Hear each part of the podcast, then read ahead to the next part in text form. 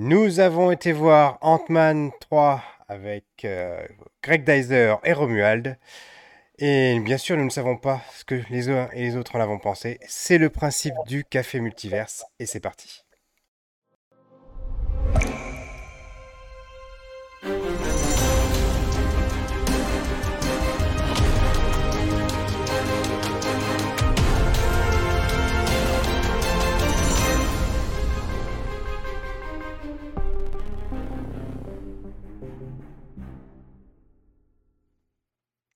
Bonjour et bienvenue dans ce 58e épisode du Café Multiverse où je vous retrouve cette semaine encore avec Greg Dyser.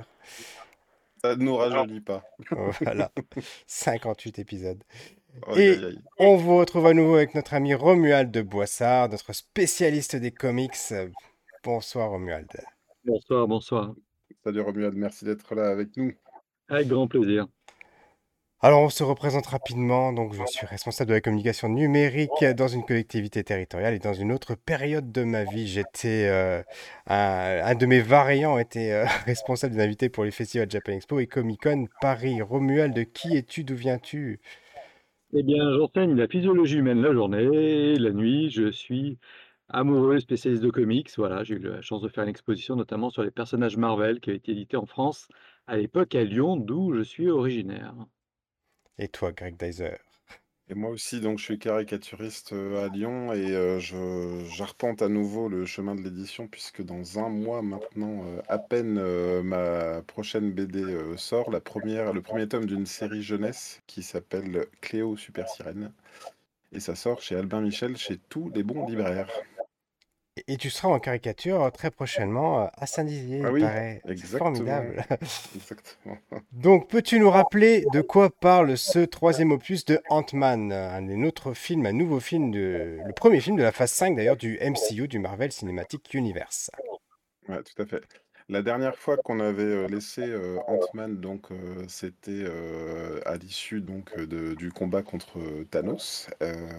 on avait des, des indices sur lui parce qu'on savait qu'il animait un podcast. Bref, il est devenu une célébrité. En gros, il est, il est devenu l'Avenger qui, qui parle, qui raconte l'histoire des Avengers. d'où- Donc, on imagine que c'est comme ça qu'il y a eu des comédies musicales. Donc, euh, donc euh, Scott Lang euh, doit faire face à une euh, notoriété dans laquelle il explique que c'est bien beau d'être un Avenger, de côtoyer Ca- Captain America, mais c'est quand même important de passer des moments en famille. Alors, tout le monde est super ému, sauf que bah, il a un peu euh, trop passé de temps. euh, euh, à faire la célébrité et il a un peu délaissé sa fille. Euh, il découvre euh, qu'elle a euh, participé à des euh, comment dire à des expériences avec euh, avec son grand-père et apparemment leur projet c'est de cartographier le quantum realm, le royaume quantique.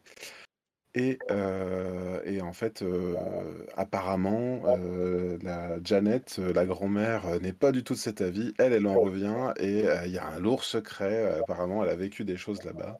Ce qu'on voit en préambule du film, c'est qu'elle a rencontré un certain Kang. Voilà. Et, donc, euh, moi, ce qui m'a intéressé tout de suite, c'est qu'on on sent vraiment que c'est finalement c'est une trilogie. euh, parce que euh, c'est vraiment la suite directe du 2 où on retrouve le personnage donc de, joué par Michelle Pfeiffer Mhm. qui va nous raconter bah, ce qui lui est arrivé dans cet infiniment petit dans lequel elle était, elle était prisonnière. Et et il y a un autre volet, moi, que j'ai bien apprécié dans le film, c'est euh, ce dont on parle assez régulièrement, euh, bah, d'ailleurs, depuis qu'on a commencé le Café Multiverse, depuis qu'on a fait la mission sur les Eternals, euh, le fait qu'on se retrouve dans un, dans, un univers qui maintenant témoigne de ce qui s'est passé euh, par rapport aux événements qui a eu lieu dans Endgame, etc. Donc on voit de plus en plus de personnes qui, enfin, on voit, on découvre un monde en tout cas qui est euh, euh, qui est conscient des, des, des menaces, des héros, euh, etc. Voilà. Mhm. Je vous ai laissé sans voix. Non, mais Oui, tout à fait. Euh, qu'est-ce que est-ce que tu l'attendais ce film Romuald? Est-ce que toi tu étais enthousiaste à l'idée que, que ce soit un Ant-Man qui démarre la, la phase 5? euh, pas plus que ça, absolument. C'est un personnage là que je trouve sympathique, mais je pense que c'est euh, le petit personnage de l'uni- de l'univers Marvel. Ce qui est intéressant, c'est que finalement, c'est par lui qu'il y a plusieurs fois des rebonds dans l'histoire. Mais dans l'absolu, c'est plus finalement la famille, heu heu, de Hank Pym qui est intéressant, ça va être plus sa fille-là. Donc heu, c'est plus le fait qu'il y ait Kang qui m'attirait par rapport à ça. Mmh En plus, moi, le premier, j'avais trouvé le méchant un peu, ridicule. Bon, j'avais pas s spécialement apprécié, j'avais plus aimé le 2, mais j'ai autant j'adore le personnage d'Ant-Man, je Paul Rudd l'écriture, j'aimais bien, mais je trouvais que c'était pas non plus révolutionnaire et les méchants étaient pas extraordinaires. Je trouvais qu'on passait un petit peu côté du potentiel du film et que c'était plus un film familial, peut-être plus pour les enfants. Donc ça me surprenait même qu'on ouvre la phase 5 avec Kang avec ça et on comprend dès le début pourquoi. Je trouve l'idée très bonne. Pourquoi. Kang, là? Heu, parce que j'avoue que, voilà, comment utiliser Kang?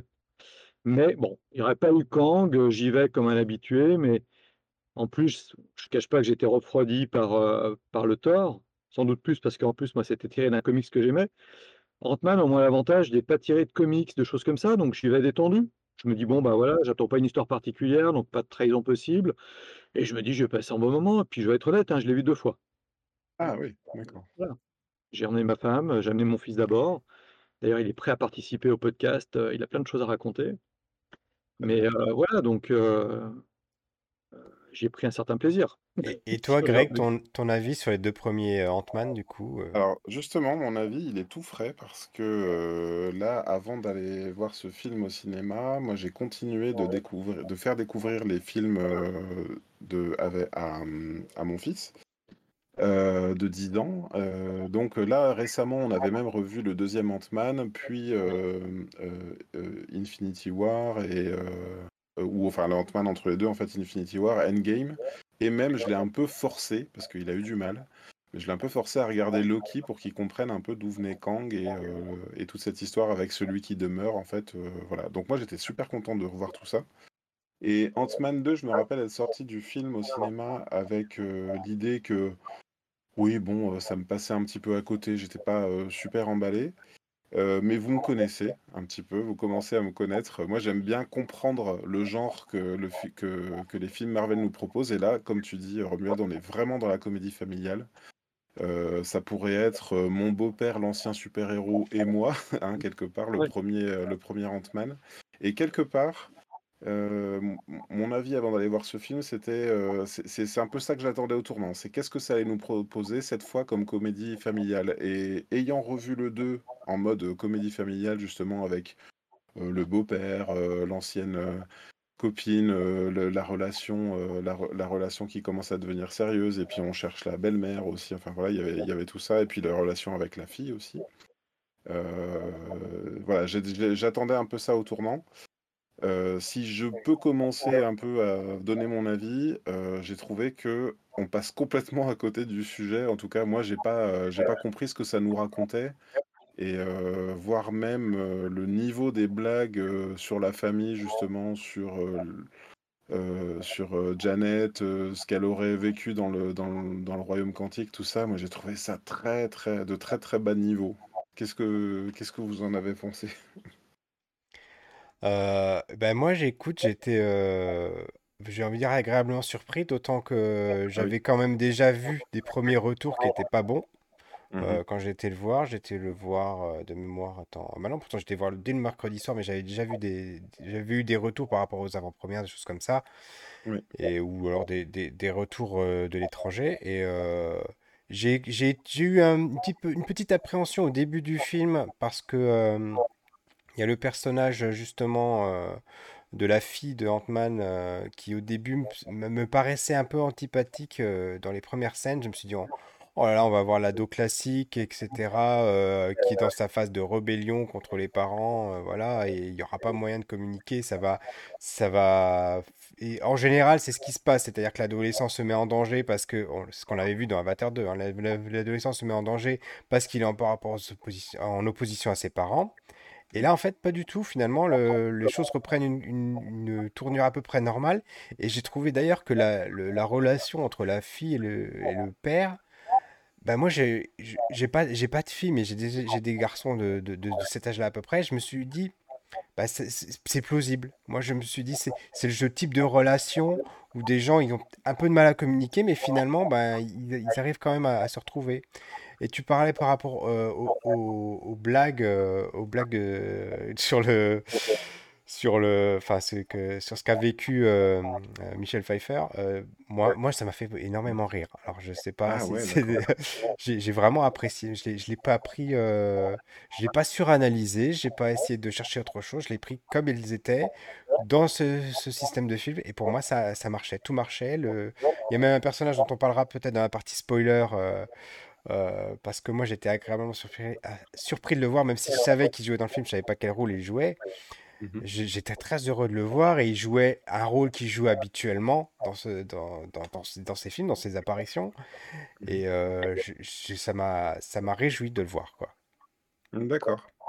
Euh, moi, pour tout te dire, hein, euh, je, bah, je sais pas pourquoi, et pourtant, j'avais, moi aussi, j'étais comme toi, j'avais vu beaucoup d'avis hyper négatifs. Euh, je m'étais dit, euh, non, j'y vais, de toute façon, je pense que je vais aimer, j'ai envie d'être enthousiasmé par ce film et tout. Et il y a même un moment dans le film où j'ai regardé en VO, hein, euh, VOST, il y a un moment pendant le film où je me suis dit, attends, Vraiment, il y a Michael Douglas et Michel Pfeiffer dans le film et ils leur ont fait dire ces lignes-là. Tu vois je me suis, je me suis imaginé les acteurs et je me suis dit, mais comment ils peuvent encore accepter de jouer là-dedans? Voilà. C'est malheureusement, hein, j'ai pas, j'ai pas du tout adhéré. Après, le- la seule chance que je donne au film, c'est que euh, ben voilà, quand j'ai vu le 2, j'ai pas spécialement aimé et puis j'ai bien aimé le revoir, donc euh, peut-être en le revisionnant, je vais apprécier euh, un peu plus, je ne sais pas. Alors avant que je laisse la parole à Romuald et qu'il nous donne son avis, c'est vrai que moi le le 2, je ne me souviens quasiment de rien du 2. Ah oui. je- il m'a laissé euh, aucun souvenir à part la scène finale où ils disparaissent euh, dans la, euh, enfin dans la, dans le, dans la- enfin, où ils restent coincés dans le- la camionnette à la fin et qui enchaînent du coup sur Endgame, mais je n'ai quasiment aucun souvenir de ce film. Voilà.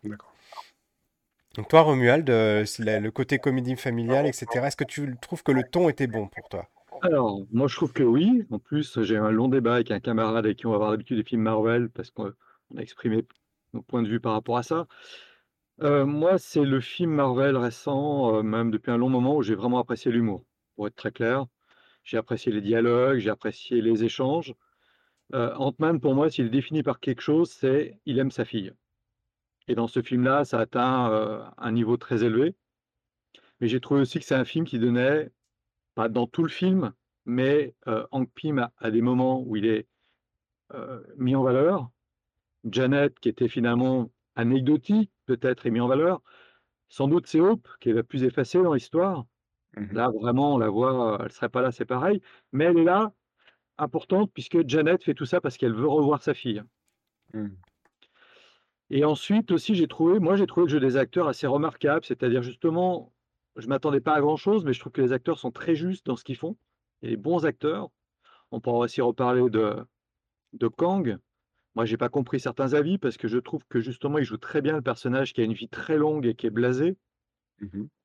Euh, pour te dire sur l'humour, moi, et je vais pas spoiler, mais il y a l'histoire de blague de trou. Et finalement, j'ai trouvé que c'est, j'ai eu très très très peur. Et ça m'a fait rire deux fois en le sachant d'avance. Et après, moi, j'ai eu beaucoup d'émotions dans le film malgré tout, euh, sur la relation père-fille, euh, sur aussi, c'est une histoire de, dra- de guerre, de domination, de, euh, on pourrait faire plein de, de choses, de liens avec ce qu'on connaît, un pays qui en avait un autre, et tout ça. Euh, je trouve que manipuler Kang, euh, c'est compliqué. Euh, en plus, je me suis refarci, j'ai tout relu, euh, les moments importants. Je me suis dit, mais en fait, il n'y a rien dans les comics qu'ils vont faire. Et j'ai trouvé beaucoup plus justement utilisé là qu'ailleurs. Mhm. Et le fait de mettre Hank, je voyais pas l'intérêt, et c'est un intérêt dans le film. Et je l'ai pas vu venir la première fois. Et je l'ai savouré la deuxième fois. Moi non plus, je l'ai pas vu venir la première fois. Et on en reparlera dans la partie spoiler, je pense. Voilà. Et Ah, je finis juste pour te dire, il y a le personnage le plus dangereux, je trouve, à utiliser, qui est Modoc. C'est pour moi, c'est le personnage à pas utiliser une grosse tête, des petits bras, des petites jambes, qui veut tuer tout le monde et tout. Et ce qu'ils en ont fait, finalement, je trouve que c'est pas du tout euh, inintéressant. C'est un parti pris, il y a, il y a une idée. Et euh, j'ai- toi, j'avais plus peur de ce genre de choses. Et même après, visuellement, moi, j'ai beaucoup aimé le film. Je pense que le film est étonnant en partie pour, le relief. Et des fois, il y a des fonds qui sont flous, je pense, pour favoriser le relief. Mais on m'a dit qu'il y avait beaucoup de problèmes visuels. Moi, j'ai trouvé le visuel du film très beau. Mais bon, voilà. Et en toi, entre ça et Thor, je trouve qu'il y a un abîme, gigantesque. Voilà. Graphiquement, visuellement, je trouve. Je ressens, heu, dans les avis que j'ai lus, moi, beaucoup de colère, heu, chez les fans. Heu, beaucoup de gens qui qui ont l'air de dire, heu: «Ah bah, ils ont même réussi à faire pire que Thor», heu, ou à ou à dire, heu heu, tu vois? Enfin, à à vraiment le catégoriser très, très mal, dire voilà, ils ont fait le pire film. Alors apparemment, c'est surtout en France qu'il y a des avis, il y a des avis comme ça. Pour mais pour rebondir, sur ce que vous dites et sur le sur le personnage de Scott, en fait, je trouve qu'il a il a il a quelque chose de très intéressant, Scott, parce que justement, on n'a pas eu, dans dans le Marvel Cinematic Universe, on n'a pas eu Hank Pym, quoi. On n'a pas eu le le le vrai Ant-Man, ou du moins le premier Ant-Man. Il il était déjà, heu, trop vieux et en fait, je j'expliquais en préambule du en résumé tout à l'heure que donc il il a cette notoriété, hein, il cultive cette notoriété-là, mais en fait, on sent que que Scott, il, il combat un syndrome de l'imposteur, en fait. Mmh. Il se compare sans arrêt et dit euh, Moi, j'ai combattu à côté de Captain America. Et tout le monde lui fait Oui, oui, d'accord. euh, oui, oui, allez, c'est bon, on les connaît, ton, tes histoires, là, euh, très bien. Et en fait, c'est vrai que c'est un des intérêts, moi, que je trouve dans ce film, parce que quand même, j'ai quand même vécu. je, le déteste pas, hein, le film, j'ai des déceptions, mais peut-être que j'ai une attente qui est trop grande aussi maintenant. hein, voilà, au bout de je ne sais pas combien de saisons de série, euh, j'ai envie d'être époustouflé. Euh, j'ai envie que ce soit parfait, et moi, j'ai pas trouvé que le film était parfait. Euh, mais euh, mais j'ai quand même ressenti le décalage, en fait, hein, entre quelque part. donc un, Kang qui est tellement blasé qu'il ne fait pas la différence entre Thor ou Ant-Man tellement il a, tellement il a tué dans sa vie des, Avengers. Et en fait, on a le plus humain des, des Ant-Man. Le père de famille qui a tout à perdre, euh, qui, euh, qui, et qui a tout à prouver en permanence et qui, même quand il prouve tout, même quand il est la clé, euh, comme tu dis, Pierre, même quand, il, comme sans, quand sans lui, en fait, tout le monde est bloqué dans son époque et personne n'aurait aurait vaincu Thanos. Euh, eh ben, en fait, il a encore besoin de faire ses preuves. Donc, j'ai bien aimé, moi, le rapport, euh, le rapport d'échelle de, de- de gentil à méchant et le rapport euh, bah, du tout petit, quoi, du négligeable, euh, l'humain qui a, qui a un pouvoir qu'on peut juger assez faible par rapport à la menace. Et, euh, et finalement, le, le prochain, le prochain méga super méchant, quoi. Je, re- je rebondis sur ce que vous dites tous les deux. Euh, déjà, euh, par rapport au jeu des acteurs, effectivement, moi, c'est c'est vraiment un truc qui m'a marqué. Tu, tu pouvais lire les, les émotions sur le visage, mais vraiment très très bien joué. Que ce soit comment, euh, Evangeline Lilly ou bien euh, Michelle Pfeiffer. Michelle Pfeiffer qui, tu sentais que c'était pesant sur elle ce, ce qu'elle avait vécu. Euh, Evangeline Lilly qui, qui exprimait l'incompréhension de sa mère qui lui cache quelque chose. Et là, elle- elle- tu, tu lui lisais, sans qu'elle l'ait dit, à un moment donné, elle le- elle l'exprime dans le film, mais jusqu'à ce qu'elle l'exprime, tu le lis sur son visage, cette incompréhension. Elle regarde sa mère euh, en se disant, mais pourquoi elle est comme ça? Je l'ai jamais vue comme ça. Et ça se lit. Il l'a même pas dit que ça se lit sur son visage. Et ça, j'ai trouvé que c'est génial. Alors, je, j'ose même pas parler de Jonathan Mayers parce que lui, je l'ai trouvé absolument époustouflant. Déjà sur Loki, il m'avait bluffé. On le voyait que euh, 15 minutes à la fin de la, sé- de la, de la- de la Et, série. Et il jouait à tout autre personnage il jouait un tout autre hein. Personnage qui est, intention. qui est pourtant le même et qui est. euh, on sent qu'il y a des, des points communs parce que forcément c'est le même acteur. Et là, comme tu dis, on, on on- on sent parfaitement le type blasé, le mec qui, qui a vu, qu'on a l'impression qu'il a vécu euh, sans vie et euh, il le, il le joue totalement bien et j'ai trouvé ça super. Euh, après, bon, peut-être peut-être la, la fille de Scotland, elle aurait. Elle, elle- on, sent que c'est une, jeune une jeune actrice, elle a encore, euh, elle a encore des choses à prouver. Elle était peut-être pas, euh, elle était peut-être pas au top, mais moi, dans la- dans l'ensemble, les acteurs, je les ai trouvés euh, vraiment bien. Ensuite, par rapport au, au film, le- dans le MCU, dans le Marvel, effectivement, après des endgames, des trucs comme ça, c'est difficile quand même de, de remettre la barre aussi haut. Et deux choses par rapport à ça. La première, c'est euh, oui, et moi depuis euh, depuis Thor, effectivement, euh, c'est pour moi le meilleur Marvel qu'on nous ait servi depuis quelques depuis quelques films déjà. hein. Là, on est, je, je pense qu'on est, on, on est, enfin moi je trouve ça très satisfaisant, mais c'est vrai que c'est pas, j'ai pas forcément été transporté. Ça reste, j'ai envie de dire, un bon épisode du MCU, du Marvel Cinematic Universe. Je le prends, voilà, je le prends, je le prends comme ça. J'ai quand même envie de rebondir sur, sur ce que tu dis au sujet de Michel Pfeiffer et de- du rôle de Janet parce que euh, j'ai- je, au- aussi puisse-t-elle le jouer aussi parfaitement l'émotion, l'incompréhension euh, chez Hope et tout euh, de- d'Evangeline Lilly, pour moi, il joue quelque chose qui est mal écrit. Parce que je je, je- j'ai pas supporté personnellement, et vraiment j'avais envie de m'arracher les cheveux pendant le film, je n'ai pas supporté que euh, Hope, elle dise à sa mère, mais pourquoi en fait, euh, qui c'est qui nous tire dessus Euh, Pourquoi, euh, pourquoi il faut pas aller là-bas C'est quoi la menace Qu'est-ce qu'on fuit? Pendant les trois quarts du film, pendant les deux tiers du film, elle dit ça. Et la mère, elle fait, non, j'ai fait ça pour te protéger, mais vite, d'abord fuyons. Non, je ne peux pas dire, je ne peux pas dire. Et en fait, ben, pourquoi tu peux pas dire? Il y a rien qui t'empêche de le dire à part le scénario, en fait. À part le fait que tu dois nous tenir en haleine et qu'on ne doit pas savoir. Et, j'entends, je comprends que, que ça puisse être une nécessité, une nécessité scénaristique, sauf que nous, spectateurs, on l'a vu. C'est-à-dire que la scène d'intro, on a vu que c'était Kang. Donc, euh, donc, euh, donc, donc nous, on n'a pas. euh, pourquoi on est suspendu aux lèvres de- du personnage, tu vois?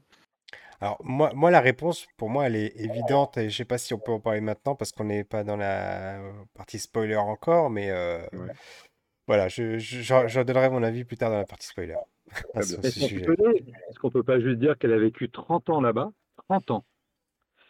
Et moi, je l'ai plus vécu comme, euh, je l'ai plus pris comme elle, elle, elle a un trauma par rapport à ce qu'il y a Ouais, c'est là-bas. ça, c'est un stress post-traumatique pour moi. ce qui est un peu gênant, c'est qu'on aurait pu voir des choses qui, ne- qui nous sont verbalisées et pas montrées. On dit en cinéma, vaut mieux montrer que raconter, mais finalement, on nous montre pas parce que ce qu'on veut nous montrer, c'est le traumatisme du personnage. Mhm. Et, euh, et pour moi, c'est ça, c'est qu'elle arrive, les 30 ans qui sont passés là-bas, le fait aussi qu'elle a eu une vie parallèle là-bas, elle a eu même deux vies là-bas, et Mhm. que quelque part, elle a fait quelque chose à la fin, qu'elle l'abandonne, elle a abandonné sa fille sans le vouloir, et elle a abandonné les gens dans l'univers quantique. Là, quelque part, en ne les ayant pas prévenus, c'est comme les avoir aussi abandonnés. Et je pense qu'elle a, du fait qu'elle ne leur a pas dit, qu'elle les a mis indirectement dans la situation, pour moi, ça, posait des blocages chez elle. Comme finalement, la voit peu active dans le film, comme si elle était tétanisée par tout ce qui arrive, alors que ça démarre bien au début du film, puis après, quelque part, est dépassée par les événements. Comme si finalement, ce qu'elle craignait suffit à la repolariser, ce qui, paralyser, ce qui donne plus de puissance encore à Kang. Mhm. Ce- alors cependant, j'ai envie de répondre malgré tout à cet argument-là par un autre. Euh, mon fils qui a 10 ans, je précise, euh, est sorti du cinéma. Euh, lui, son avis, je vais le dire parce qu'il peut pas être en commentaire ce soir, mais il a dit Ah, moi j'ai adoré, il y a tous les éléments d'un bon Marvel. Donc voilà, très, très bien, et je prends cet avis et je, je l'accepte avec plaisir. Mais il a quand même dit Par contre, comment ça se fait que Janet, elle est allée dans le royaume quantique et qu'elle a vécu 30 ans alors que quand, quand Scott il y est allé pendant 5 ans, il a vécu 5 minutes. voilà. C'est Euh, les couches de l'univers, ça. oui, oui, bien À un entendu. c'est réexpliqué par d'autres événements qui sont spoilers, mais tu Ouais. sais que tu passes pas le même temps sur le couche, de- la profondeur de l'univers dans lequel tu es. J'entends j'en- j'entends ce que tu dis. Néanmoins. Euh, dans, dans cette explication, j'y vois, euh, j'y vois une explication de scénariste. tu vois, j'y vois euh, une bonne raison pour que ça colle. Et j'ai, dans moi, j'ai pas retrouvé la Janet que j'ai vue dans Ant-Man 2. Donc vous dites que toi, Pierre, tu dis que tu t'en rappelles pas, mais on a Janet qui est sortie. Moi, j'avais un peu l'impression qu'elle avait vécu toute seule là-dedans, quoi, tu vois, euh, ou, que j'imaginais pas qu'elle s'était fait une vie, ni même qu'il y avait une société. euh, là, je spoil un petit peu, mais donc euh, qu'elle a vécu une vraie vie parallèle. euh, et puis, euh, je l'imaginais pas non plus avec un lourd secret, euh, un truc qu'elle aurait pas dit, tu vois. euh, là, elle a quand même eu le temps d'en parler. Euh, me semble-t-il également que quand euh, ils font l'expérience de renvoyer euh, Scott euh, et que eux ils se font euh, transformer en poussière à cause de Thanos, euh, là à ce moment-là, elle avait pas de remords au fait d'y retourner. Donc euh, il y a un- y a, je trouve que pour les besoins du scénario, ils se sont servis de Janet et ils ont un peu transformé sa trajectoire scénaristique avec des explications euh, un petit peu, euh, pour moi un petit peu un petit peu mauvaise, voilà. Mmh, ça vient sans doute le fait aussi, Jonathan Meyer l'expliquait, que quand il joue Kang, par exemple, il sait pas tous les Kang qu'il va y avoir, les évolutions et des fois, les scénaristes des films ne savent pas forcément toujours bien comment ça sera exploité après. C'est le problème du côté serial aussi. Oui. Là aussi, il faut peut-être accepter, tu vois? Parce que mon fils, c'est l'inverse du «tien» entre guillemets. Oui. Il n'a pas vu Loki, il a vu le film et en sortant du film, lui, il voulait il a voulu voir la série Loki. Mmh mh. Parce qu'il y a je pense qu'il est dans le cas de beaucoup de gens, il y a aussi beaucoup de gens moi je voyais dans la salle de cinéma, j'y étais 2 fois, les gens n'avaient pas vu Loki. Ah oui? Et que le film ouais et je trouve que le film réussit quand même à te permettre de comprendre ce qui se passe en autonomie des séries. Mmh mh. Mmh. Et Oui, d'accord. j'avais peur que ça soit beaucoup plus décalé que ça. Par contre, je pense que c'est le dernier film où tu pourras te passer du reste parce que là, l'univers va forcément être beaucoup plus connecté à partir de maintenant. Le le dernier film, tu sais, à l'époque, moi j'avais vu, heu, au moment d'Ultron, heu, il y a des gens qui disaient: «Ça y est, on peut plus regarder, heu, les Avengers et les et et compagnie, sans avoir vu tout le reste parce que c'est trop des épisodes de série, quoi». Mais mais très bien. Alors, je je vais avoir une autre question à poser à Romuald avant de vous demander votre avis, sur ce pour qu'on finisse cette partie, non spoiler. Heu, bah, d'ailleurs, je vais la poser tout de suite parce que du coup, j'ai oublié ce que je voulais dire, c'est pas grave. Heu, Romuald, toi qui connais pour le coup, qui a lu Kang, heu, est-ce que finalement c'est un antagoniste régulier d'Ant-Man ou est-ce qu'ils l'ont mis là pour les besoins du scénario? Comment ça se passe? C'est un antagoniste des Vengeurs et des des 4 Fantastiques. Non, là, c'est plus effectivement une nécessité du scénario. Quand il affronte des gens, c'est plutôt Hank Pym que que, que Scott Lang. Heu, après Kang, c'est un peu, tu sais, c'est le méchant régulier qui revient pour tout chambouler et hem, le moment où il va apparaître, c'est dans les choses dont je parlerai après, c'est une série qui s'appelle Avengers Forever, donc c'est quelque chose d'assez récent. Mais heu, non, non, non, non. Là, je pense que c'était, l'occasion en fait de pas, heu, percuter l'univers, Avengers et l'idée, c'était surtout d'utiliser l'univers quantique. Finalement, l'univers quantique dans les Marvel, c'est pour moi, hein, et là je rejoins Greg, c'est devenu un petit peu la magie de l'univers Marvel. On voyage dans le temps, on voyage dans les dimensions, heu, voilà Tais-toi, c'est magique. et voilà. Shut your mouth, it's magic, c'est totalement ça et pour moi, c'est ça, mais c'est ce que j'aimais aussi, c'est qu'à chaque fois dans le les films Marvel, on utilise les pouvoirs, les particules Pym, si tu veux, pour résoudre des problèmes et ça évite d'appeler Iron Man, par exemple. Mais c'est en train de devenir un peu la la baguette magique de l'univers Marvel, ouais. Mmh. Donc Greg, ta conclusion sur ce, heu, lancement de la phase 5, sur ce Ant-Man 3 Quantumania? Bah, je l'ai un peu je l'ai un peu développé, mais heu, c c'est pour moi, c'est une mauvaise comédie familiale. Heu, notamment, je pense qu'il y a des il y a il y a des gens qui y voient une qualité, mais l'action démarre très vite.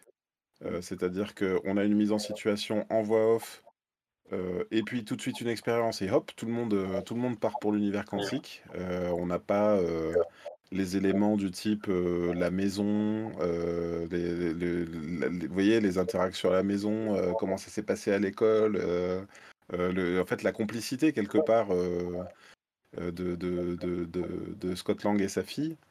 Les beaux-parents aussi, enfin pas les beaux-parents, mais le, le la maman de de est absente aussi du film avec le beau-père aussi. Il y avait il y avait beaucoup de personnages comme ça qu'on voit, heu, rapidement, mais en voix off, heu, mais il y a pas de de réelle interaction. Donc j'ai pas retrouvé, s finalement ce que j'ai apprécié dans dans les autres Ant-Man. Après, ah, c'est difficile, hein, pour moi. Je peux pas vous dire que j'ai aimé le film, très honnêtement. Je je suis pas, heu, je suis pas je suis pas sorti en me disant: «Mon Dieu, quelle purge», mais mais presque pas loin. Et toi, Romuald? Bah, écoute, heu, bon, après, faut faut modérer dans le sens où moi, je lis beaucoup de comics et donc je sais aussi que j'aime bien quand j'ai un bon épisode. J'ai eu un bon épisode, j'ai pas forcément eu un grand film, Mmh mais j'ai eu un bon épisode et j'ai eu un assez bon épisode pour le revoir 2 jours après.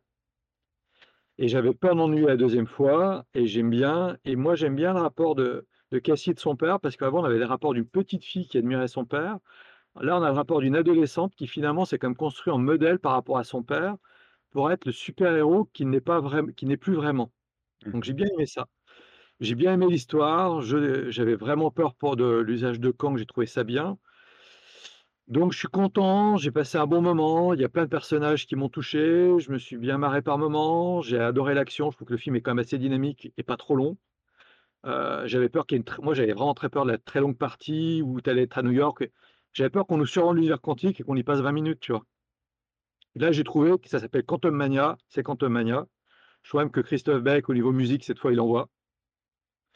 Et heu, voilà, c'est-à-dire que j'aimerais que les films soient mieux que ça. J'aimerais avec toi retrouver une immense émotion et tout. Heu, mais si déjà ils étaient tous de ce niveau-là, ça nous éviterait des catastrophes. Et après, j'ai vu trop de mauvaises choses chez la concurrence ou des fois même dans l'univers Marvel, pour aussi apprécier une ouverture de phase où je me dis pas: «Ouais, je vais pas revenir encore sur Thor», mais tu vois? Bon.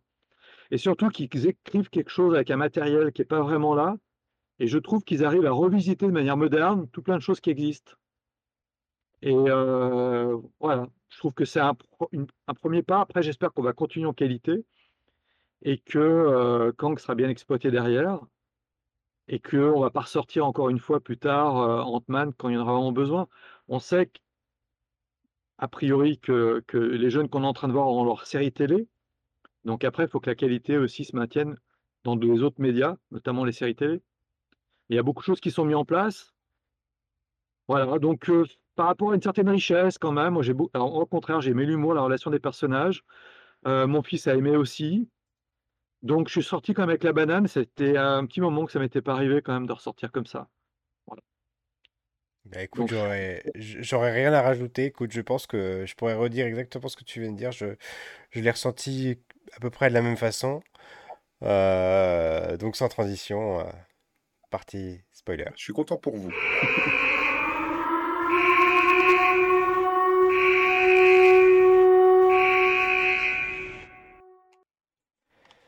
Donc heu, il meurt pas à la fin. Donc heu, enfin, en tout cas, le héros ne meurt pas à la fin, c'est ça que je voulais dire. Et heu, ça, c'était une, attente, une crainte, je sais pas comment on peut le dire, que que nous on avait, par rapport à ça, par rapport à ce film. Est-ce comment allait se faire la transition? Parce que finalement, il j'ai envie de dire que le le film revient, en tout cas du point de vue extérieur, du point de vue d'Ant-Man, on revient à la fin du film où on était au début. C'est-à-dire on laisse le Quan le Quantum Mania et l'univers quantique où il, où est et on n'y pense plus. On se dit que le méchant est mort et que et que qu'on est tranquille et voilà. Et moi j'avais je peur, je craignais ou je ne sais pas comment le dire, que que Scott Lang finalement ait à se sacrifier. C'est un petit peu d'ailleurs ce qu'il voulait nous nous montrer dans la bande annonce. Il nous il nous sous-entendait presque ça et que finalement du coup la la fille allait devoir, prendre la relève. Mais peut-être que c'était un, un un ressort scénaristique trop évident sur lequel ils ont pas voulu, enfin qu'ils ont pas voulu, mettre. Voilà. Ah, ils ont joué là-dessus, hein. On y a ils nous ont on a vraiment cru qu'il allait y rester. Ouais. La facilité, ça aurait été de tuer les les «vieux» entre guillemets. Aussi. C'est pas le cas. Et comme on disait, bah, puisqu'on spoil, heu, là, on a quand même un rôle de fourmi que j'ai pas vu venir et qui est quand même très appréciable, très agréable. Il y a un petit moment, il est quand même Michael Douglas, il est quand même, grandiose, je trouve. Et je trouve que chaque personnage arrivait à avoir son petit moment et finalement la guêpe, tu vois, il me il le tue pas et ce qui est beau, c'est qu'il y a une belle déclaration d'amour à la fin en plus. Mmh. Ouais, Il y a une déclaration à sa fille, mais je trouvais que l'amour qu'ils avaient, c'était moins évident dans le film-là. On parlait de l'amour de tous les autres et leur amour à eux, c'est la dernière scène où elle va prendre tous les risques pour, heu, le sauver. Ouais. Et je me suis dit: «Si on la garde en réserve finalement pour ça», moi ça m'a fait plaisir quand même. Je trouvais que le film était un peu plus humain que d'autres trucs Marvel. Il y a d'autres on a vu d'autres trucs, je vais pas ramener encore l'histoire du marteau, mais je trouvais qu'on on sentait pas l'amour entre les personnages, les liens et même dans au début, la la vexation dans la voiture quand il lui quand il a disparu, il lui dit: «Mais tu étais pas là». Je trouve qu'il y a beaucoup d'allusions sur, le ressenti, les blessures de chaque personnage. Mmh. Alors ch Grey a été moins sensible, je comprends aussi. Alors, j'ai pas j'ai je je me suis gardé, une part de mon avis pour la partie spoiler parce que je Oui. pouvais pas trop en parler, quand tu dis, «Pierre, il ne meurt pas à la fin», je pense que tu as tout dit quelque part. Le dernier tiers du film, c'est ce que j'ai préféré. là où il pourrait arriver l'inverse, c'est-à-dire que parfois j'aime bien qu'on me montre des origines d'un personnage, j'aime bien qu'on le développe et tout, et puis quand c'est le grand final et puis que c'est boum, ça se tape dessus, ça se tire des lasers et puis ça, ça n'en finit jamais jusqu'à ce qu'on dise bon ouf c'est fini. Là j'ai eu presque l'inverse. Et encore une fois, je pense que ça vient de la différence d'échelle de pouvoir entre, entre Scott qui se bat quasiment à main nue à la fin contre quelqu'un qui est bah, qui est omnipotent, quasiment. Et j'ai aimé le danger, j'ai ressenti le danger, j'ai ressenti le. Et j'ai aussi ressenti le sacrifice que, que fait euh, ce que font Scott et Hope, parce que Hope revient pour sauver Scott.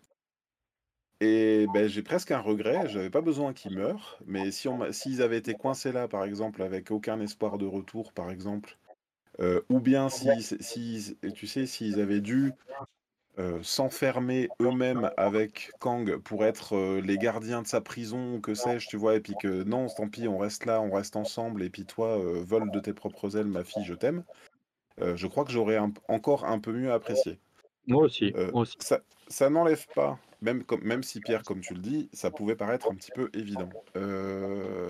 il n'empêche que j'ai aimé aussi le, tu sais, le, dans, dans le euh, comment dire, euh, dans le cycle du héros qui revient à sa place, où on, quelque part on redécouvre Scott euh, qui, qui, nous parle, hein, qui, qui, voilà, qui, qui, fait sa routine quotidienne de salut, je vais au pressing, et puis les gens le saluent parce qu'ils le connaissent. J'ai quand même bien aimé ce petit passage où il fait mais au fait il est vraiment mort il est on l'a vraiment battu ou pas? Parce que puis, puis qui part un peu dans son dans, dans son délire comme ça et, euh, euh, voilà, c'est ma partie préférée du film, le dernier tir. Ouais, alors je, rebondis sur ce que vous avez dit tous les deux. Déjà, le coup des fourmis, alors vraiment très excellent pour moi. Euh, c'est-à-dire que c'est inattendu.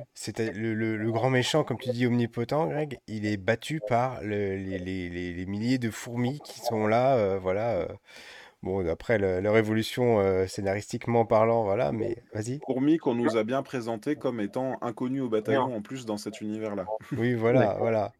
Et, euh, tu vois, tous les petits moments, c'est teasé depuis très longtemps en fait. Euh, mmh. Oui, oui, mais c'est ça. J'imagine que toi, qu'il est revu une deuxième fois, tu peux te dire, bah oui, là ils en parlent, là ils en parlent, là ils en parlent. Et là, finalement, tu te dis comment ils vont la revoir, et, c'est les fourmis. Et j'ai trouvé que c'était tellement inattendu. Et deuxième chose, je, je, rejoins Greg après sur tout ce, ce que, bah, ce que tu as dit avant et ce qu'on on est en train de dire depuis 10 minutes sur le, le fait qu'on avait vraiment peur pour les personnages. Mmh. Parce qu'on se dit, est-ce qu'ils vont mourir? Est-ce qu'ils vont être coincés là? Euh, Là, je vous rejoins, là, c'est pareil. Euh, le, moi, le fait que, à la rigueur, j'aurais, j'aurais préféré voir qu'ils soient coincés et qu'ils viennent les rechercher, genre quelques mois plus tard, une fois qu'ils ont réparé la machine. Bon, là, c'était quasiment instantané. Ah bon, allez, on va dire J'ai même pas compris, moi, en fait. J'ai demandé à la fin du film, j'ai demandé à mon fils, j'ai dit, mais comment ça se fait qu'ils viennent les rechercher tout de suite? Je pensais que la machine était pétée, moi. On peut imaginer que dans le temps présent, il s'est passé des mois et que là, euh, pour eux, c'était instantané. On a la carte, en fait. On a activé le système qu'elle avait créé pour, euh, les pour les pister comme une espèce de super GPS. Mais on peut croire qu'effectivement, euh, j'ai fait plus attention la deuxième fois, mais... Et, et l'autre chose, du coup, c'est c'est comme tu dis, Greg, quand, quand Scott Lang, euh, jusqu'à la dernière seconde du film, il est en train de se poser la question mais est-ce qu'il est vraiment mort? Et tu te dis, est-ce qu'il va ressortir? Est-ce qu'il va arriver? Est-ce qu'il va surgir d'un seul coup Arrive, genre, euh, haha, en fait, je suis pas mort Ou bien est-ce qu'on va voir une scène où il, où il sort du truc Ou est-ce qu'il est coincé dans un univers encore plus petit que plus petit? Et, et dans le dernière seconde, on ne sait pas. Jusqu'aux scènes post-génériques qui sont. Euh, enfin j'ai envie de dire, des vraies scènes post-génériques Marvel, comme on n'en a pas vu depuis euh, les Eternals, je pense. Franchement, euh, c'était le seul où on a eu des, scènes dignes de ce nom, où, on avait envie de voir autre chose qui nous amenait sur une suite, sur, vivement la suite, vivement voir ceci, vivement voir, cela. Et en l'occurrence, là, c'est euh, Loki saison 2, plus la dynastie des Kang, qui sera les Avengers, je sais plus, 5 ou 6, je sais plus. C'est le dernier, oui. Donc ça va être, ouais. Oui, là, ils ont quand même joué la carte totale de Kang, c'est-à-dire on a vraiment affaire à Kang le Conquérant. Et il y a Immortus, il y a le Centurion Rouge, et il y a Ramatut qui sont là. Mmh donc déjà, tu as la 4 qui domine. Et donc, ils jouent le personnage en sa plénitude. Tu vois, j'avais peur aussi qu'on ait un personnage un peu rabesque, qui vont y aller à fond, et ils y vont à fond. Mmh. Heu, même physiquement, hein, je veux dire, il y a ce qui veut dire qu'en plus on Vous avez pas vous avez je vais je vais orienter ma question, mais quand vous les avez vus en costume, vous avez pas trouvé ça un peu cheap, heu, quand même? Quand tu les vois tous se parler les uns les autres avec, ce le le le le pharaon Ramatout, heu, avec le truc un peu de travers, je me suis dit, ça a l'air, on dirait un on dirait un mauvais cosplay, je sais pas. Non, vous avez pas trouvé ça? Qu'ils sont dans les moi je trouve que ça enfin ils ont joué à fond la carte, tu sais? Kang, c'est un mec quand même comme une énorme qui a pas un casque dans les comics au départ, qui a une espèce de boule énorme, donc déjà c'est le personnage physiquement, il est un peu ridicule, tu vois? Mmh Ce que j'ai trouvé Immortus, ils l'ont fait bleu. Bon, bah, logiquement, il l'est pas, Mmh mais heu, j'étais plus gêné, je moi je l'ai vu en français sur sur le jeu des voix, Ouais. mais tu sais, la première apparition de Thanos, il était rose, hein, et en image de synthèse. Oui, c'est vrai. Là, j'ai trouvé que voilà et puis ils ont joué quand même les ils ont joué, heu, la dynastie Kang, tu as les personnages, ils sont là, ils tournent pas autour du pot. Je veux dire, c'est le premier de la phase 5. Tu as Kang vraiment, il est quand même là tout le film. J'avais peur même Mmh. qu'on le sorte qu'à la fin ou et en plus tu as, heu, ces 3 autres incarnations. Mmh Donc après, il peut faire ce qu'il veut, mais il joue pas faux, tu vois? Et Ouais, dans la deuxième scène avec Loki, on a Timely qui est là, donc tu as une tu as une autre incarnation qui est importante. Donc heu, bon, bah, c'est Kang, on va pas vous en sortir un autre sous la manche, il va être là. Il y a qu'un truc sur Kang qui est jamais finalement qui n'a jamais été dit, c'est qu'on n'a jamais donné son vrai nom. Oui. Donc on ne Ah sait oui, pas de vont jouer ou pas son ass voilà. Dans la BD, c'est Nathaniel Richards, ce qui fait que c'est un Là, c'est du spoiler de spoiler, là. Il n'y a pas une double alerte spoiler, là? Voilà, si tu le sais pas, dis donc, c'est dit en 74 et quelques, donc heu, après ça a été développé, hein. Il a 2 ancêtres possibles qui sont ou le Docteur Doom, mais maintenant on sait sans doute plus que c'est le père de de, de Reed Richards, du fait qu'il s'appelle Richards et heu, là, finalement, ils ont jamais joué cette carte. Ça... Après, si c'est un descendant, donc je me posais la question, je vais je vais être un peu un peu mettre les pieds dans le plat, tu vois? Mais est-ce que Mmh. donc Re Reed Richards serait un per un acteur joué par un acteur noir, par exemple? Oui, Tu sauf vois? qu'on a vu un un Reed Richards, heu, enfin bon, c'est ouais, bref. Mais c'est moi aussi, je me suis posé la question: «Est-ce que ça oui, bien marche du sûr. coup si, heu, si Reed Richards c'est Donc son père?» heu, Alors, ouais. m- moi, je me suis là, il posé autre chose, mais de façon beaucoup plus ironique. Euh, là, j'ai envie de dire, euh, attention, euh, on, on rentre dans les débats de fond, mais euh, on est chez Disney, on connaît leur politique euh, récente, euh, et on, on- on peut en, en toute logique se poser cette question. C'est, euh, on est chez Marvel, on a eu un méchant puissant qui était Thanos. Voilà. Là, ils vont pas pouvoir battre celui-ci de la même façon qu'ils ont battu Thanos. Mmh Et euh, ce qui m'amène à dire qu'ils peuvent pas faire en sorte que un noir soit méchant. Je, je le dis, je mets les pieds dans le plat en disant ça, exprès. Je le dis volontairement. Je pense que Marvel, que Marvel, Disney, ils font ça euh, en toute conscience, en sachant que il va y avoir une sorte d'arc de rédemption, euh, enfin de d'auto-rédemption de, de, de Kang pour moi. Il y a que Kang qui peut arrêter Kang. Voilà. Je me trompe alors peut-être, mais euh, non, voilà. je pense que Kang est le méchant, mais que celui qui survit est le gentil Voilà, c'est ça. C'est et que, je- dans ce sens-là. Et dans la BD, d'ailleurs, celui qui survit n'est pas Kang, c'est un autre personnage. Ouais. Donc là, l'idée, c'est que, heu, Kang le Conquérant a toujours été un méchant, Immortus l'est moins après, Mmh. donc ils ont des possibilités avec les incarnations multiples. Enfin, surtout que là, il a quand même, heu, dans le film, il on l'a vu détruire des univers entiers, là, il il tire, heu, il y va franco, hein, les gars, ils sont pas ils ils ventilent, hein et quand ça se bat à la fin, tu vois que c'est un grand guerrier parce que, quand il a plus que ses points pour se battre, il sait se battre. Mmh. Mais on sait qu'il y aura d'autres incarnations du personnage. Kang est sans doute un méchant d'ailleurs, il est peut-être ailleurs et ça serait pour moi, si je sais pas comment, mais peut-être plus effectivement le retour de celui qui survit. Ouais. Bah, a je je me suis demandé moi si ce si celui qu'ils ont combattu là, dans le dans dans ce film-là, n'était pas justement celui qui demeure, heu, qui va sa qui va qui va sagement rester en prison, heu, dans sa prison quantique, de prison quantique, de prison quantique, heu, dans les poupées gigognes de de prison et qu'à la fin, effectivement, il aura eu son arc de rédemption, La gueule, c'est magique. ouais. On verra bien, écoutez, verra le méchant à chaque fois. Donc c'est vrai qu'on s'attend mais là où tu as raison, c'est qu'étant dans une prison quantique, on ne sait pas combien de temps il va y rester. Voilà. Ce que j'ai envie de savoir, moi, surtout, c'est est-ce que vraiment il y aurait une implication des autres Kang, de Loki et tout ça? Et heu, ce qu'ils annoncent dans les titres, c'est tellement de possibilités. J'espère que s'il y a une rédemption des choses, que ça sera pas comme ça, qu'il y aura un vrai beau chemin, une progression des personnages et qu'ils vont jouer la multiplicité des personnages pour nous proposer, heu, plein de choses. On Mmh serait déçus que ça soit résolu de manière facile, quoi. Mmh. J'ai ressenti quelque chose, moi, en je je m'y attendais pas forcément, heu, dans le sens où j'étais prévenu. Voilà, j'étais prévenu de la multiplicité des Kang, heu heu, quand j'ai vu, quand j'ai vu cette scène où ils sont tous là, à faire comme des dingues, dans dans comment dire? En train de en train d'aduler, les les les les 3, heu, les 3 chefs, Kang là et que je me suis dit, «Donc on a une population complète, heu, jouée par le même personnage» et je sais pas, j'ai ressenti une malgré moi, une forme de déception à me dire: «Donc ça y est, c'est plus qu'une personne, quoi. C'est plus que ils sont des millions, mais il y en a qu'un, finalement». Oui, tu Non, veux non, dire qu'il c'est y avait pas de varia de variation sur le même thème, c'était plus, heu, des variants, c'est ça? Des c'était le même acteur, en fait. Il y ça avait veux parce dire? qu'il y Oui, avait des heu squelettes, il y avait d'autres races extraterrestres, il y avait, oui, oui, non, mais c'est c'est c'est pas ça, mais finalement, c'est en fait, je me suis dit: «Est-ce que ça veut» je me suis posé la question, je me suis dit: «Est-ce que ça veut dire que le prochain méchant de chaque film Marvel qu'on va voir à partir de maintenant, ce sera un variant, de Kang?» quoi, tu vois? C'est c'est c'est la question que je me suis posée presque. Mmh. Je je pense pas.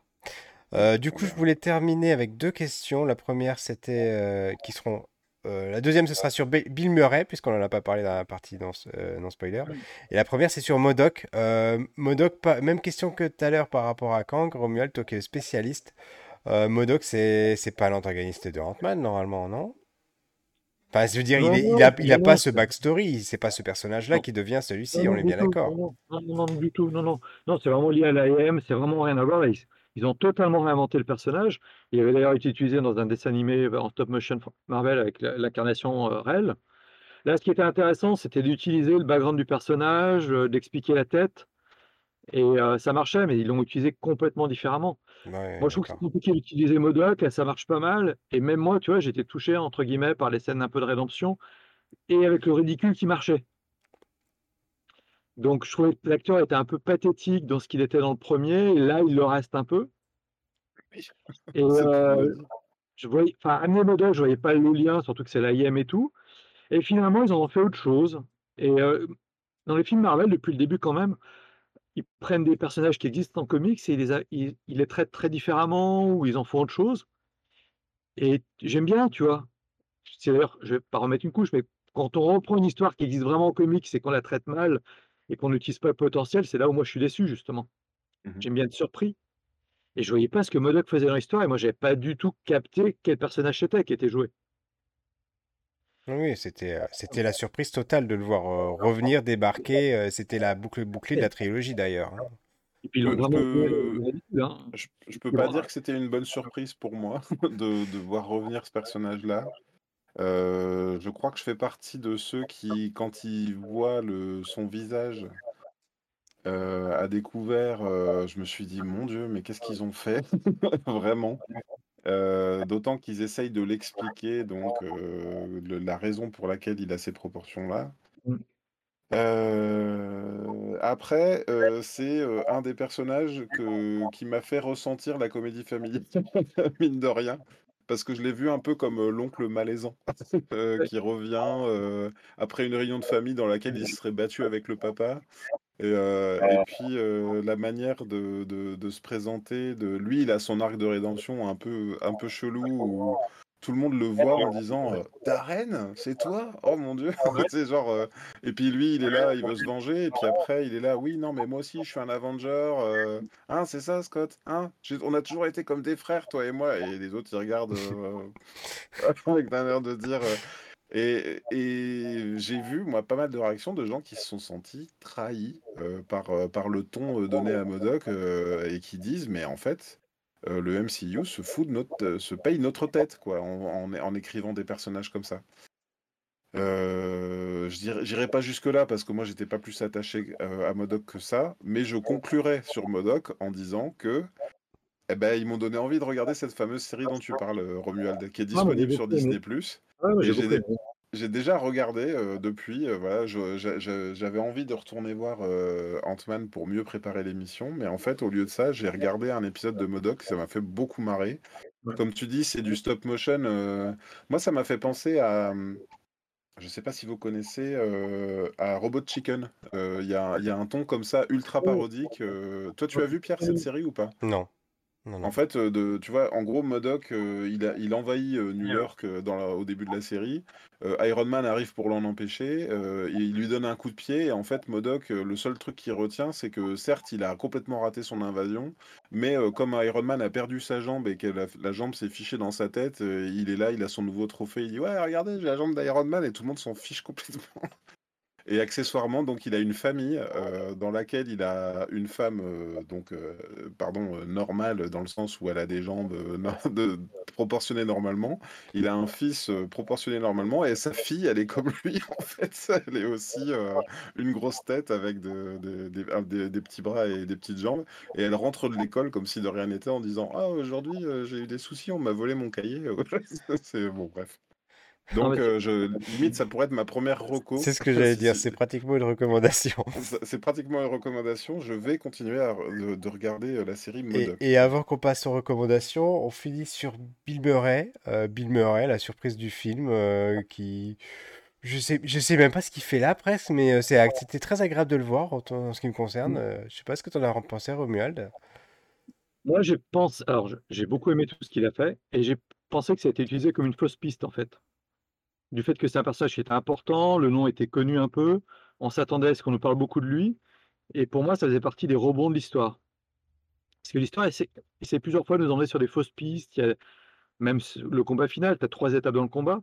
Et donc là, pour moi, je m'attendais à ce que Bill Murray soit très impliqué et qu'il y ait plein de choses. Et donc j'étais très surpris de la tournure des événements. Surtout la façon dont Hank va régler le problème m'a beaucoup plu. Et euh, c'était pour moi, c'est ça, c'est de temps en temps, on te met un personnage très important pour te faire croire qu'il est important, un acteur connu. Et Marvel se permet d'avoir des grands noms qui ne servent à rien d'autre peut-être que parfois de nous embrouiller.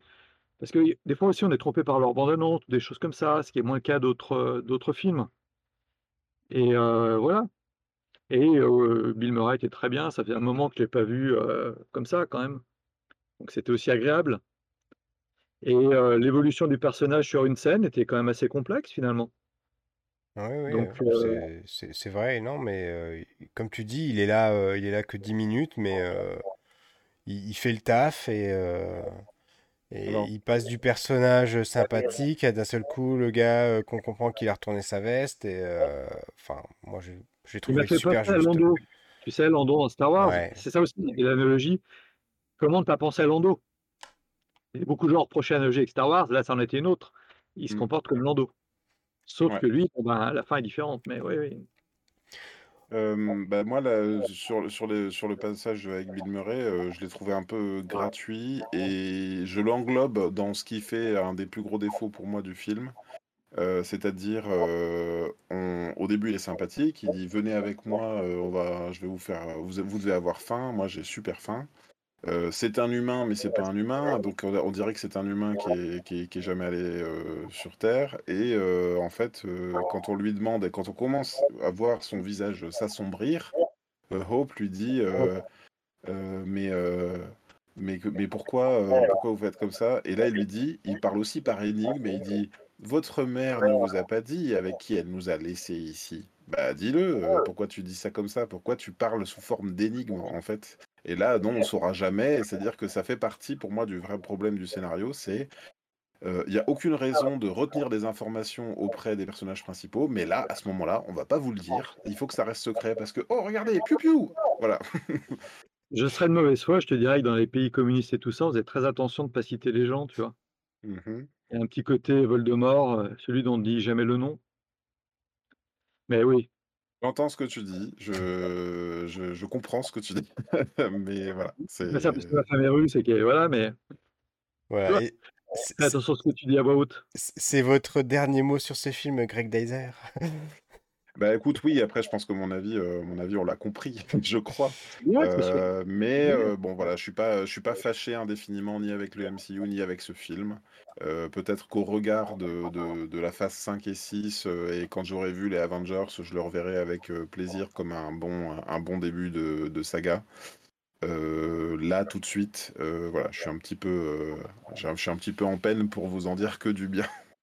Non, mais déjà, je pense qu'on a dit plus de bien du film que beaucoup de enfin, tout ce que j'ai pu écouter, heu Eh beh, moi, j'ai j'ai envie de terminer là-dessus, Romuald, parce que c'est ce que j'aime dans cette émission, c'est que même quand on arrive à 3 à être, heu, super en colère ou pas, on est jamais en colère, mais à être super renfrogné à cause d'un film, eh ben, on arrive à s'en parler et à trouver tous plein de qualités et pas tous les mêmes et du coup, on se dit: «Ah, finalement, heu, c'était pas si mal». Et, et- et ce sera ma conclusion, moi, en ce qui me concerne. C'est, euh, je comprends pas euh, cette haine envers le film parce que j'ai vu des miniatures sur YouTube il y a encore là, euh, il y a deux heures avant de commencer l'émission. euh, j'ai, pas du tout regardé ce, ce qui, ce qu'il disait en détail, mais je voyais des marqués, c'était marqué H1, voilà. C'était, euh, je ne comprends pas quelle haine on peut avoir sur ce film.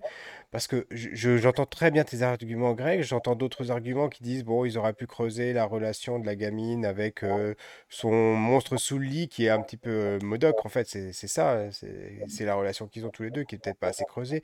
Il y a des choses qui auraient pu être développées, mais de là à dire que c'est une purge ou que c'est mauvais ou je, je vois pas. J'ai- je, je- je ne comprends pas ces... où est-ce qu'ils ont pu trouver ces arguments-là, autre que, pour, que de pouvoir euh, essayer de, de vendre leurs vidéos pour, pour euh, faire du putaclic. C'est tout. Voilà.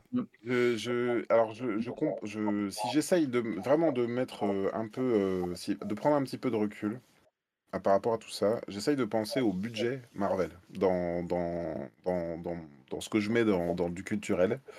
Heu, si tu fais le cumul de toutes les toutes les places de ciné que j'ai achetées, de tous les abonnements, heu, que j'ai payés, heu, pour, tu vois? Il y a un moment donné, en fait, je crois qu'il y en a, ils ont besoin de pouvoir se dire: «Écoute, là, c'était c'est fini, le MCU, c'est bon, j'en ai soupé, je peux, je peux résilier mon abonnement, Disney+», tu vois? Parce que ça y est, voilà, là, c'est bon, c'était la dernière, purge que je serais allé voir.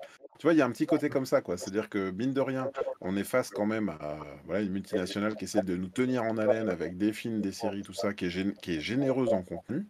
Mine de rien, j'ai pas l'impression de payer un abonnement d'1 an pour voir, heu, une saison d'un truc. On a on a quand même beaucoup, beaucoup de contenu. Heu, mais pour autant, heu, je pense que la fâcherie, elle vient peut-être de là. C'est le côté, ils se sentent peut-être un peu vache à lait, heu, tu vois? Et de dire, heu: «Attendez, à un moment vous faites des promesses, vous nous dites, heu, là, ça va ça va se déclencher, machin. C'est censé être le gros déclenchement d'une phase avec, gros méchant. C'est ça que vous nous donnez?» voilà, je crois que la colère, elle vient un peu de là. Parce que, parce que, bah, voilà, comme quand comme quand tu tu tu finis une télé enfin, tu vois, à un moment donné, tu quittes une telenovela parce que tu en peux plus des rebondissements et tu en peux plus de que ce soit machin qui sorte avec truc et bah bah, là, je crois que c'est un peu ça, quoi. Le désamour, c'est, le ras-le-bol, peut-être. Et toi, Romuald, ton avis sur ces derniers amours? Bah, écoute, heu, bon, moi, j'ai un problème, c'est que je lis beaucoup de comics en râlant, on m'attend on m'entend à la maison me plaindre, mais en fait, personne n'est obligé de le le voir ces films, personne n'est obligé de voir ces séries, personne n'est menacé de mort si on n'y va pas. Je moi, c'est je suis retourné au cinéma beaucoup plus ces derniers temps et il y avait quand même, heu, du monde pour aller voir les films, les gens étaient contents Mmh mh. et après tout, bah, ceux qui sont pas contents, ils sont pas obligés d'aller voir le prochain, ils sont pas obligés de donner leur argent par rapport à ça. Mmh Moi, les gamins, ils étaient contents, c'est la génération d'après, après tout. J'aimerais que ça soit mieux, j'ai plein d'idées peut-être pour que ça soit mieux, mais déjà quand c'est pas mal, je suis content parce qu'on a eu aussi plein de choses qui étaient pas bonnes, qu'on a pu voir dans d'autres, gammes. On a d'autres films qui nous ont déçus.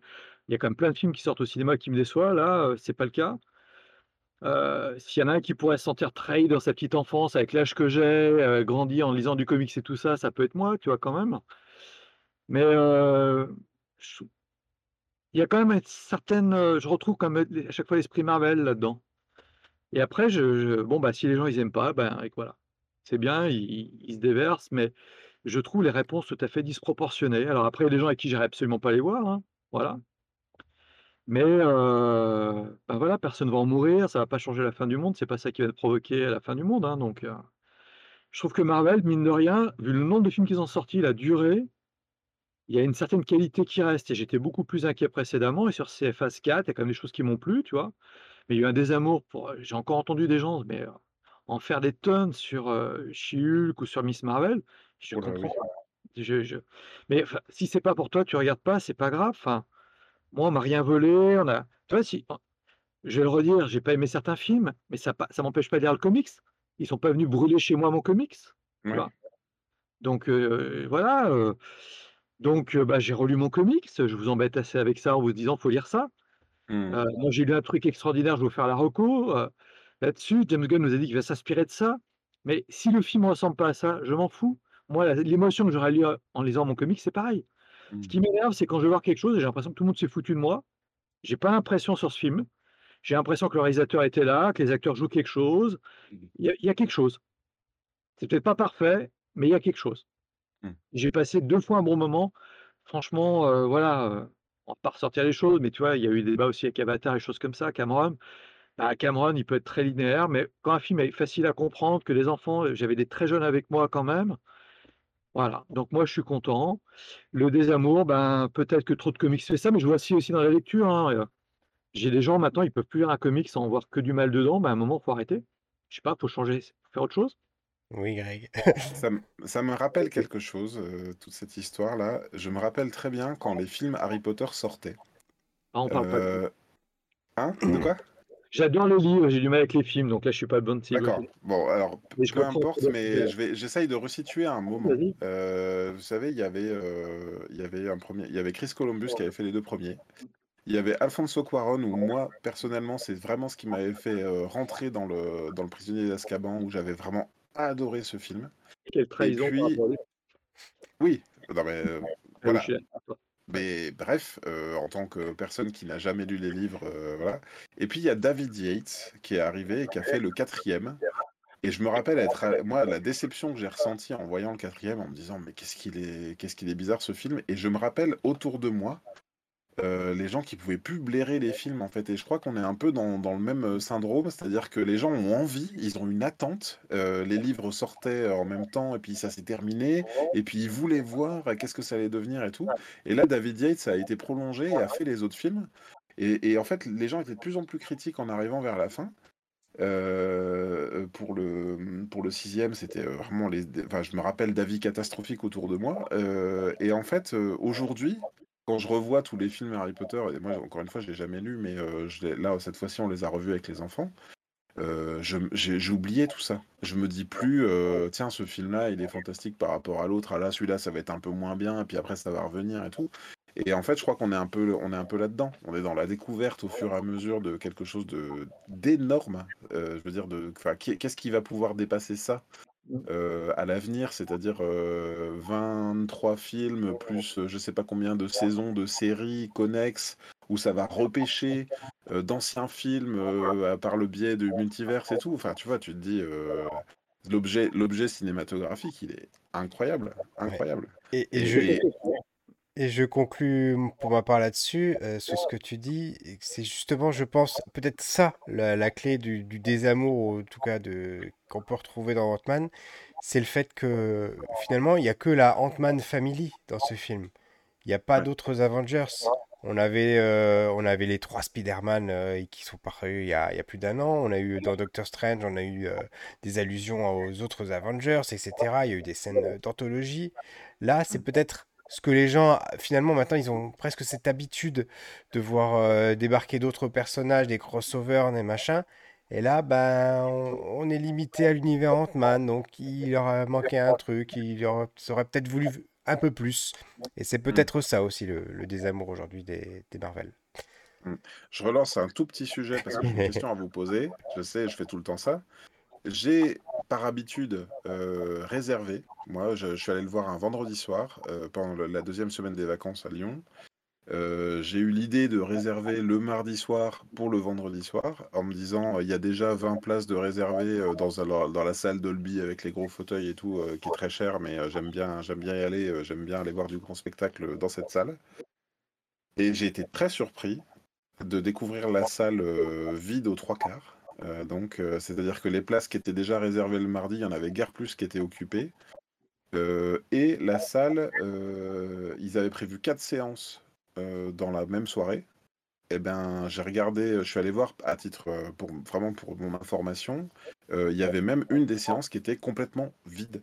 Il n'y avait pas de, pas, de, pas de place réservée. Est-ce que vous, euh, dans la salle, c'était plein, mi-plein? Par... Moi, j'ai connu Spider-Man, euh, le troisième Spider-Man, là, avec euh, Mmh. la salle comble, il fallait réserver, euh, des... même, même en deuxième et troisième semaine. Euh, là, il y avait euh, pas grand monde, quoi. Alors moi, Romuald? c'est Ouais. trois quarts. Spider-Man, faut pas oublier qu'on joue sur trois générations et sur 20 ans. Ouais, ouais. Donc là, euh, moi, c'était plein aux trois quarts. Euh, je suis allé, euh, il y avait quatre séances. Il y avait un fran- français, français 3D, VO. Euh, je suis allé le mercredi, je suis allé le vendredi soir Ouais, et euh, c'était bien plein. d'accord. Euh, et les films qui étaient, les gens allaient voir en fait vraiment ça. C'est-à-dire que je suis dans un multiplex près d'un grand centre commercial. Les gens vont voir quand même des films à grand spectacle. Les gens venaient voir du grand spectacle. Après Ant-Man, faut pas oublier aussi que ça- chaque film, il y avait un film de casse, un film d'espionnage, c'est un film de genre à chaque fois. Mm. Et Marvel crée comme une uniformité dans ses films, ce qui fait que des fois, ça laisse moins la latitude euh, aux réalisateurs et tout. Et Mm. Ant-Man, à chaque fois, chaque film était un petit peu à, un peu à part, très autocontenu, avec une thématique. C'est peut-être moins le film justement où tu vas faire de l'appel aux autres films. Mm. Mais j'ai trouvé, tu vois, par exemple, par rapport aux attentes que j'avais. Alors moi, il y a aussi ça, c'est que des fois, on vient avec des attentes. On avait des attentes peut-être moi aussi sur le Docteur Strange. On est vite déçu qu'on a des attentes sur les, les choses, tu vois. Mm. Et euh, c'est le problème aussi avec Marvel. Je pense que quand tu as autant de choses, les gens projettent beaucoup, tu vois des choses. Et des fois, c'est aussi bien de recevoir ce qu'on te donne et pas de vouloir autre chose. Mais globalement, là, je peux pas te dire dans le cas, mais j'étais en plein centre-ville, c'était quand même bien rempli. Nous, c'est pareil, il y avait, il y a- il y avait, il y avait pas mal de monde, et là, j'ai regardé les, les premiers chiffres avant de faire l'émission, et a priori, euh, le film euh, marche plutôt bien, euh, que ce soit en France ou aux États-Unis, euh, c'est a priori, c'est le meilleur démarrage des Ant-Man, hein. donc euh, voilà, il y C'est a... pas, un gros- c'est pas les gros scores Ant-Man à chaque fois. hein. ouais. Ok. Donc sans transition, on passe à la partie des recommandations de la semaine. Voilà. Alors, Romuald, notre invité, qu'est-ce que tu nous as concocté cette semaine? Alors, je disais, j'ai un grand coup de cœur, mais avant, je voulais peut-être vous proposer deux lectures si vous voulez découvrir un peu Kang. Il y a la saga Avengers Forever qui vient de ressortir en Marvel euh, Best of, et ça reprend justement, on voit une grande saga avec plein de personnages, et à un moment dedans, Kang est tout résumé par le personnage. Et il y a Kang le Conquérant, la quête ultime, qui est sortie très récemment, qui traite un petit peu tout ça. Mais si je suis honnête, c'est intéressant, lisez-le en bibliothèque. J'ai un immense coup de cœur qui est pour Supergirl, Woman of Tomorrow. C'est euh, une histoire autocontenue qui traite euh, euh, une longue quête que va mener Supergirl. J'ai adoré l'histoire, j'ai adoré le traitement du personnage, j'ai trouvé ça graphiquement magnifique. L'édition française est très belle. J'ai honte de le dire, mais j'ai pleuré, j'ai pleuré, j'ai pleuré. J'ai trouvé le personnage, euh, voilà. Et James Gunn s'est dit, euh, inspiré de ça pour créer Supergirl. Mais c'est raconté, c'est tout ce que je déteste, c'est raconté par quelqu'un qui te raconte l'histoire en voix off. Ah, C'est un personnage que j'aime pas vraiment et j'ai été pris. Voilà, c'est euh, tout ce que je déteste dans l'absolu. Et euh, là, c'était absolument incroyable. Donc, je vous recommande Supergirl Woman of, voilà, Woman of Tomorrow pour 21 euros. Chez comme qui? si- c'est euh, bah, c'est- de toute façon ça c'est chez Urban hein, qui édite tout Voilà. et c'est Tom King et euh, Big Kiss Evely qui font euh, Tom King grand scénariste mais là qui a l'écriture mais c'est magnifique ça parle euh, de enfin, des monstruosités on va avoir d'énormément de morts mais c'est fait que délicatesse du œuf et tout plein d'extraterrestres et ça pose vraiment la question de ce qu'est une survivante quand toi tu as vraiment connu Krypton Hmm. et ça parle de vengeance. Qu'est-ce qu'on gagne dans la vengeance? Et qu'est-ce que c'est d'être euh, Supergirl? Quand au départ le S c'est pas le tien, celui de ton cousin. Enfin, plein de Hmm. choses, plein de choses, plein de choses. Il y a quand même 224 pages, donc il y a bien à manger. Et euh, voilà, c'est mes prochains cadeaux. Ça vraiment. euh, Et je avais peur, on m'avait dit trop de bien, j'avais peur d'être déçu. Et mais mon fils me demandait ce qui se passait. Voilà, je pleurais à chaudes larmes sur mon canapé en lisant ça. Voilà, voilà. Donc Supergirl, Woman of Tomorrow chez Urban Comics et Avengers Forever chez euh, Panini Comics. C'est bien ça? Panini Comics vient de ressortir en une, seule relure. Voilà, si vous voulez vraiment voir ce que c'est, mais je ne mettrai pas mes billets dessus. Feuilletez un petit peu, regardez. lisez à peu près au milieu, mais heu, j'étais un peu déçu. La fin est bien, mais c'est un peu long pour moi, c'est un peu du vieux comics. Supergirl est extrêmement moderne et parle de thématiques très modernes. C'est ça qui est bien avec Romuald, c'est qu'il nous recommande des choses qu'il a moyennement aimées, mais parce qu'il faut les lire. Très bien. Et toi, Greg Deiser, tes recommandations? j'ai fait, j'ai fait la connaissance d'un scénariste, heu, que j'apprécie beaucoup, heu, humainement et heu, je découvre, heu, ses œuvres. Il s'appelle, Pat Perna et il a sorti chez Delcourt, la BD Cosmos. Vous voyez? Avec, le beau petit Avec un K, ouais, à Cosmos avec un K. pour ceux qui nous écoutent Heu, en avec, podcast. heu, Bedwell, heu, je ne que je ne connais pas, Fabien Bedwell, dessin et couleurs. C'est bien parce qu'il est crédité à dessin et couleurs, mais c'est, un livre intégralement en noir ce qui est assez formidable. Et alors, je vais vous le pitcher, vous allez tout de suite comprendre. Neil Armstrong pose le pied sur la Lune, commence à trouver des échantillons, puis, son regard est attiré heu, par quelque chose, heu, il avance et il voit au fin fond d'un cratère un drapeau russe. Voilà, ça c'est le début de l'histoire, heu et à côté du drapeau russe, il y a une cosmonaute, une femme, décédée dans sa dans sa combinaison et ça c'est le début de l'histoire. C'est, l'histoire de cette cosmonaute, voilà. J'ai vu passer, ça m'avait fait très envie. Et ben je franchement je vous le recommande, c'est vous voyez c'est un un beau, un beau petit pavé, heu, il y a, bah, quasiment 200 pages. Je l'ai lu d'une traite et j'ai été, passionné, je trouve que l'écriture est virtuose, le dessin aussi. Il y a parfois une économie de moyens avec, vous savez, des plans qui sont successifs et plu plusieurs fois les mêmes, et en même temps c'est hyper beau. Et puis, et puis beaucoup de suspense et voilà, on on a vraiment envie de de de savoir, de comprendre, heu, voilà, c'est je recommande, très, très chaudement Cosmos avec un K. Très bien.